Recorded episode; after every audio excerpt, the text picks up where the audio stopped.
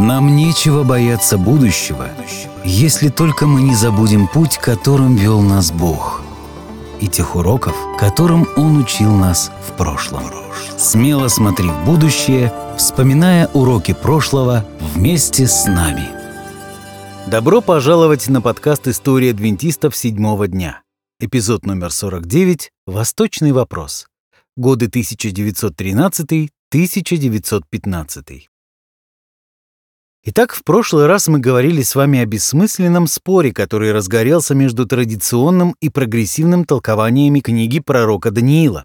На этот раз в фокусе была ежедневная жертва из восьмой главы, которая развела по разные стороны баррикад сторонников традиционной интерпретации, таких как Стивен Хаскел и Джадсон Уошберн против Дэниелса и Прескота, имевших более прогрессивные взгляды.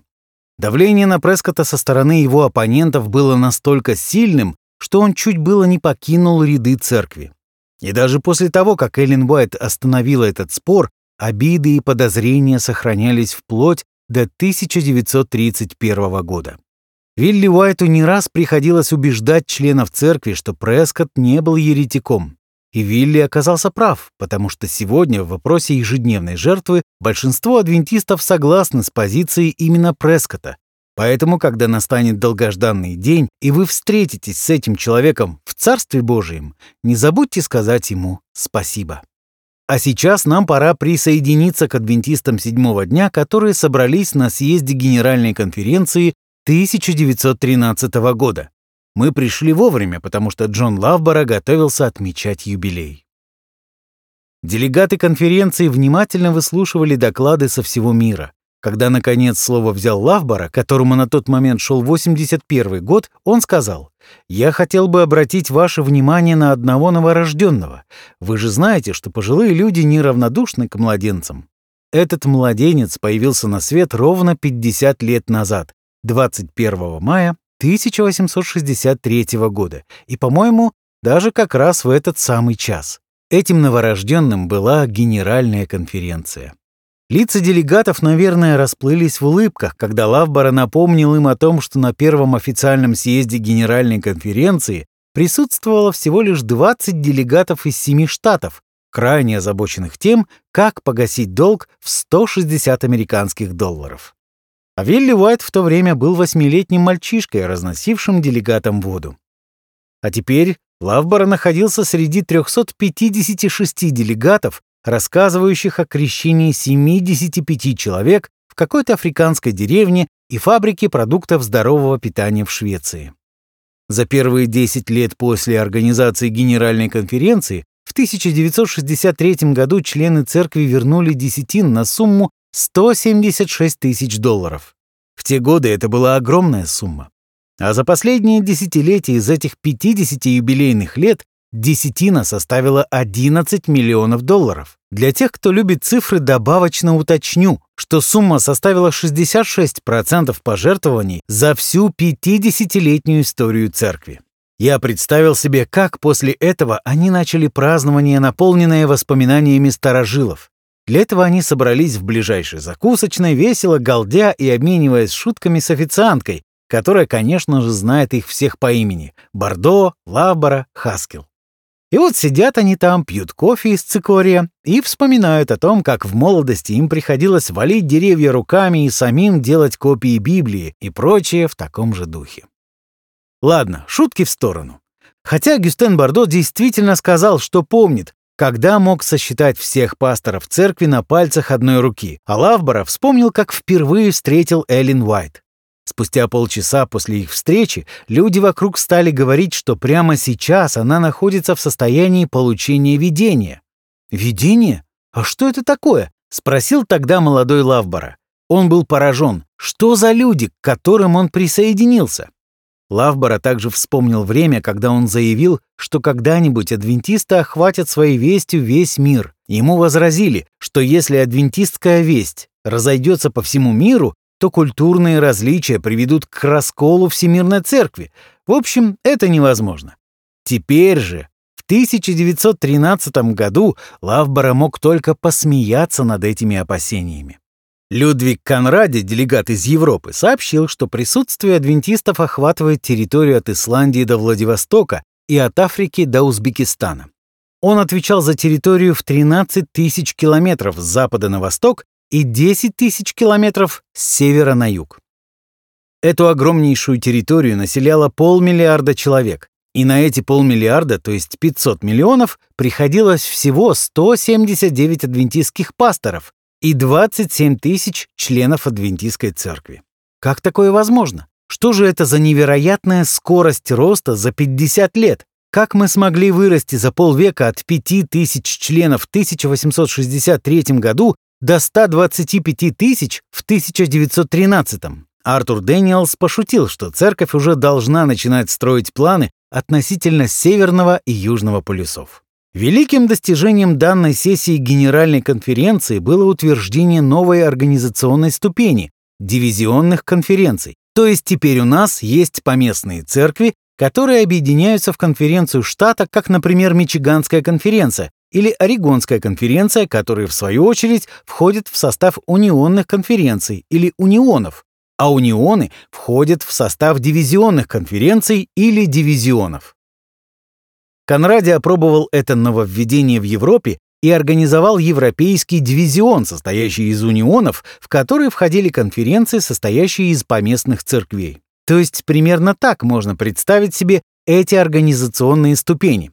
Теперь же было предложено адаптировать данную модель и в других регионах. Точно так же было с унионными конференциями. Сначала эту модель испытали австралийцы, и только потом она стала работать в других регионах Всемирной Церкви.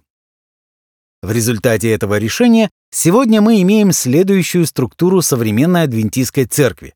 Поместные общины объединяются в конференции, Конференции объединяются в унионы, унионные объединения, унионы в дивизионы, а дивизионы составляют генеральную конференцию. Поместные конференции эффективно справлялись с административными задачами на протяжении почти 40 лет, прежде чем возникла необходимость в создании еще одного административного уровня – унионных конференций. Унионы, в свою очередь, просуществовали еще 10 лет прежде чем появилась необходимость в еще одном административном образовании. И это неплохо само по себе, потому что очень скоро эта новая форма административного устройства, то есть организация дивизионов, должна будет пройти испытание на прочность. Оглядываясь назад, мы можем заметить, как начинали прорастать семена горьких трав. Конради в своем отчете упомянул, что существовала тенденция среди молодых ребят-адвентистов в Европе уезжать на учебу в другие страны для того, чтобы избежать обязательной военной службы. Начиная с 1 марта 1913 года, за две недели до начала съезда Генеральной конференции, Германия объявила мобилизацию 100 тысяч молодых бойцов, выделив на военные расходы самую большую сумму в истории Германии. Это была единовременная выплата в размере почти 1 миллиарда золотых марок сверх годового военного бюджета Германии, который составлял 600 миллионов марок. К слову, эта сумма была равна военным бюджетам Великобритании и Франции вместе взятых. Неделю спустя Франция последовала примеру Германии, приняв трехлетний закон, продлевающий срок обязательной военной службы с двух лет до трех. Этот дополнительный год должен был довести действующую армию Франции до уровня немецкой, но только к 1916 году. Потому что этот закон не касался тех, кто на момент его принятия уже находились на военной службе. Через неделю после Франции и Россия приняла подобные меры, увеличив свою армию до полутора миллионов человек. Все это очень пугало адвентистов Европы. Не нужно было иметь семь пядей во лбу, чтобы понять, что все это не к добру. Адвентисты в Америке имели продолжительный опыт отказа от участия в войне. Для них это началось во времена гражданской войны между Севером и Югом. Адвентистам удалось укрыться под защитой американского правительства, которое давало им статус отказников от военной службы по соображениям совести. А вот европейские правительства реагировали по-другому. Англия просто-напросто сажала адвентистов в тюрьму. В Германии же отказываться от военной службы было опасно для жизни. По мере нарастания конфликта Конради и его европейский дивизион оказались отрезанными от Генеральной конференции в Америке. Стратегия образования нового отделения, то есть дивизиона, сработала, поскольку Конради, по сути, во время войны выполнял функции президента Генеральной конференции для верующих в Европе. Под угрозой надвигающегося конфликта действующий президент Генеральной конференции Артур Дэниелс решил отправиться в кругосветное путешествие с целью посещения и ободрения верующих по всему миру. Он пересек Атлантику на английском пассажирском лайнере «Лузитания». Если это название звучит знакомо, так и должно быть. Именно затопление Лузитании поспособствовало вступлению Америки в Первую мировую войну. Дэниелс благополучно добрался до Англии, где встретился практически со всеми местными адвентистскими руководителями и работниками. Оттуда он отправился в Стамбул, а затем посетил 4000 адвентистов в России, где почувствовал, что находится под наблюдением тайной полиции. К счастью, они не поймали его во время проповеди, иначе у него могли бы быть серьезные проблемы. В России нельзя было проповедовать без наличия специального разрешения. Через несколько лет, вернувшись домой, Дэниелс запланировал очередное 15-месячное кругосветное путешествие, которое должно было завершиться первой официальной встречей Европейского дивизиона в Германии. В Германии в 1915 году. Те из вас, кто знакомы с историей, уже догадываются, что произошло с этим планом. Но тогда никто даже не мог подумать, что будет в Германии в 1915 году. Дэниелс вместе со своей супругой Мэри отправились в поездку по Соединенным Штатам на поезде, останавливаясь время от времени для встреч со своими старыми друзьями. Одной из этих старых друзей была Эллен Уайт, здоровье которой становилось все слабее. Дэниелс описал их встречу одной фразой мы говорили о старых временах. Оттуда он направился на Гавайи. Местным членам церкви нравился Дэниелс, и они устраивали встречи и молитвенные собрания с ним каждый вечер. Они попросили его провести субботнюю школу, затем проповедовать в церкви, а после обеда организовали для него встречу в тюрьме, где он проповедовал двумстам заключенным. Вечером того же дня у него еще прошла встреча с молодежью, как видите, времени для отдыха на этом прекрасном острове у него было не так уж и много. Затем он сел на другой корабль и совершил на нем путешествие в 5000 километров до острова Фиджи, а потом еще 2500 километров до Новой Зеландии. Дэниелс любил Новую Зеландию. Он вспомнил, как 28 лет назад он впервые ступил на эту землю в качестве миссионера. Никому неизвестного в то время миссионера. Та поездка изменила его жизнь, превратив молодого проповедника из штата Айова в талантливого руководителя. Тогда, сойдя с корабля, он был одним из толпы. Теперь же толпы собирались поприветствовать и послушать его. Его первая остановка была в доме Эдварда Хайра, первого обращенного в адвентизм новозеландца. О нем мы говорили еще в 37-м эпизоде. Путешествие через всю Новую Зеландию из Окленда в Крайст-Чорч заняло у Дэниелса 18 дней, потому что по пути он часто останавливался и встречался со многими старыми друзьями. Он писал домой Вилли, рассказывая ему о том, как бодро держится такая-то пожилая сестра, сколько детей родилось у их общего знакомого с момента их последней встречи и так далее. Это больше походило на встречу старых друзей, чем на приезд администратора. Когда Дэниелс добрался до Австралии, то здесь, как и на Гавайях, местные верующие организовывали с ним ежедневные собрания. Зная, что адвентисты в Америке с нетерпением ждут новостей о его поездке, Дэниелс извинялся, что писал не так часто, как хотелось бы. Но, по его словам, проехав 13 тысяч километров, прочитав 150 проповедей, проведя 30 встреч по изучению Библии, посетив 80 семей и приняв участие в 50 собраниях, нелегко было найти время для регулярного написания писем. После Австралии Дэниелс планировал отправиться в Японию и Китай, но сообщение о нападении немецкой эскадрильи на остров Фаннинга полностью парализовало тот регион. Немцы подошли к британскому острову под французским флагом. Когда защитники острова обнаружили этот обман, было уже слишком поздно. Немецкие моряки штурмом захватили побережье и взорвали телеграфную станцию. Остров Фаннинг был ключевой станцией на британской красной линии телеграфных кабелей, идущих по всему миру. Остров Фаннинг лежал к югу от Гавайев и соединял телеграфом канадский Ванкувер и Австралию. Немецкие офицеры радовались успеху своего подлого предприятия. «На этот раз нас никто не остановит», — заявил адмирал фон Шпее. Когда же немцы ушли, британцы за две недели умудрились починить кабель. Однако немцы успели потопить еще и несколько британских кораблей. Вот так-то. Япония объявила войну Германии как раз в тот момент, когда Дэниелс забронировал билет на японский пароход. Более того, немецкие колонии в Тихом океане находились прямо между Австралией и Японией. Чего Дэниелс не знал, так это того, что когда была объявлена война, Тихоокеанский флот Германии оценил обстановку и понял, что Тихий океан для них не совсем уж дружелюбный регион, и потому они устремились в Южную Америку. Атака на остров Фаннинг должна была прикрыть их побег. Фон Шпее писал, «Я как бездомный бродяга, я не могу добраться до Германии. У нас нет другой безопасной гавани. Мне придется бороздить моря мира, нанося столько вреда, сколько я смогу». Может быть, когда-нибудь мы создадим отдельный подкаст о Первой мировой войне. Простите, что я отвлекся. Итак, Дэниелс отправился в Индию, сожалея о том, что было невозможно посетить верующих в Японии и Китае. Он понимал, что теперь, когда разразилась война, было совершенно непонятно, доберется ли он когда-нибудь до Европы. Дэниелс сел на огромный тихоходный океанский лайнер «Остерли», направлявшийся в Шри-Ланку, а затем в Индию.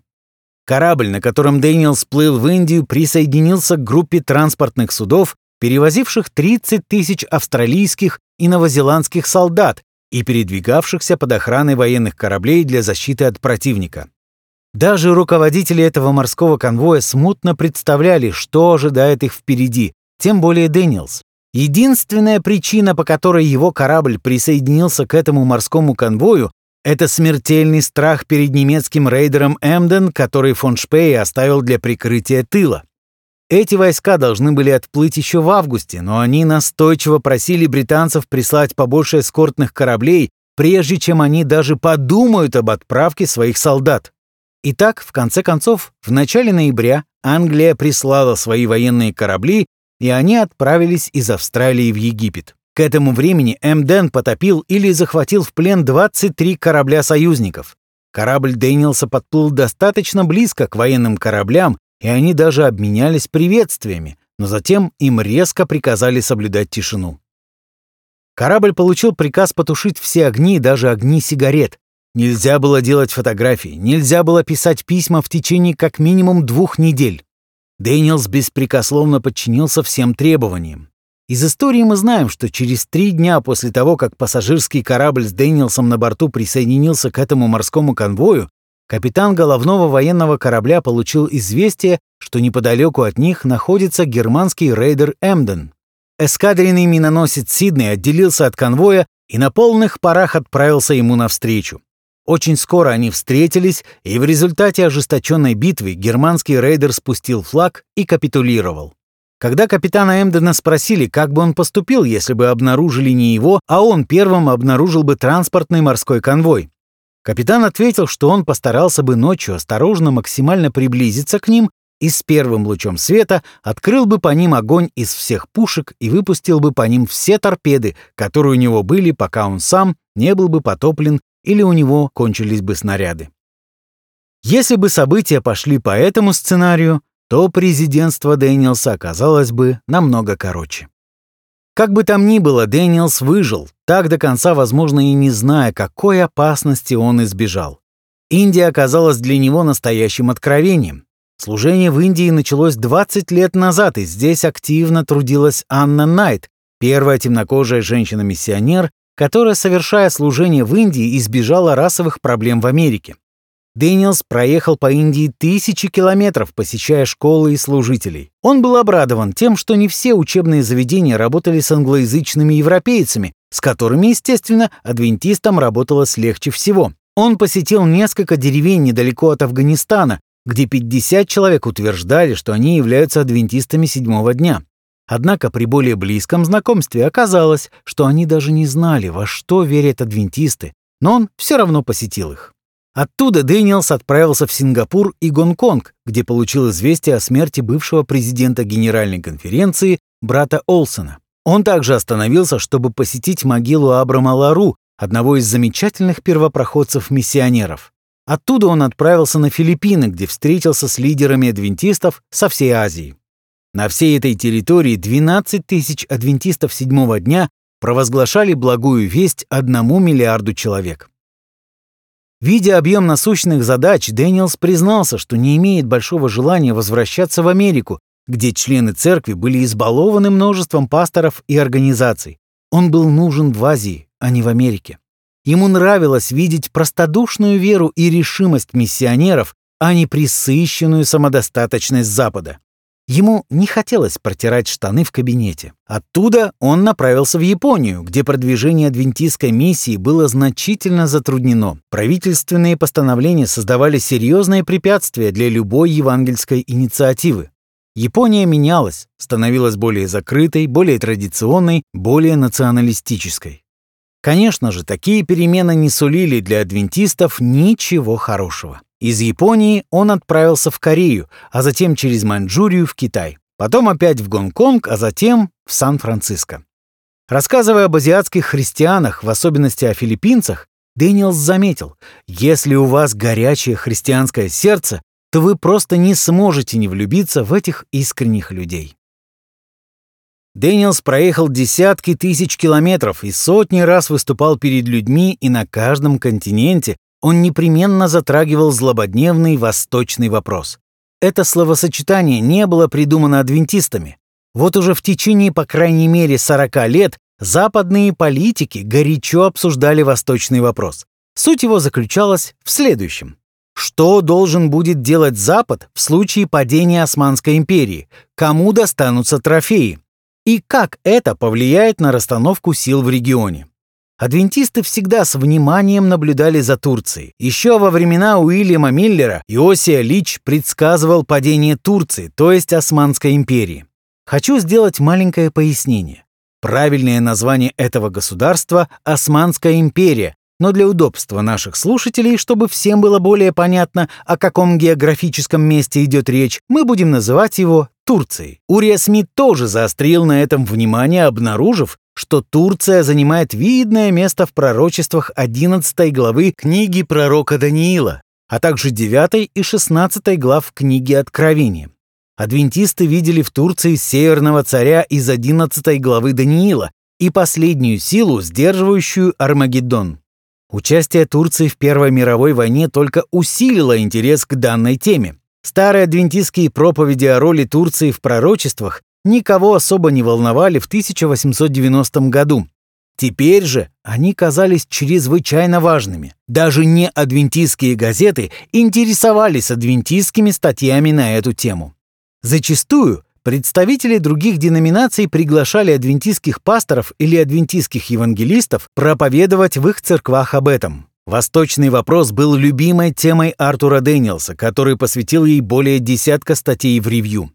В этих статьях методично просматриваются разные источники в попытке связать неясные контуры 11 главы Даниила с историческими реалиями. В одной из своих статей Дэниел скрупулезно посчитал количество кораблей и войск, которые могли собрать турки и Наполеон друг против друга в 1790-х. В заключении он заявил, что вся эта великая рать была направлена на сокрушение Наполеона. А что из этого вышло, вы узнаете в нашем следующем номере. Иными словами, только в следующем номере вы узнаете, выжил ли Наполеон в этой битве. Ох, Дэниелс, не тяни. Я не хочу ждать целую неделю, чтобы узнать, что случится с Наполеоном. Удастся ли ему одержать победу над Османской империей или наоборот. Однако продолжение цикла этих статей было отложено, так как Дэниелс отправился в свое 15-месячное турне по Тихому океану. Редакция ревью уведомила своих преданных читателей, не волнуйтесь, вскоре Дэниелс вернется и продолжит свой цикл. Все это еще раз показывает, какой интерес вызывала у людей данная тема. Тем временем местные евангелисты повсюду проповедовали «Турция падет», «Наступит Армагеддон», «Пришествие Иисуса не за горами».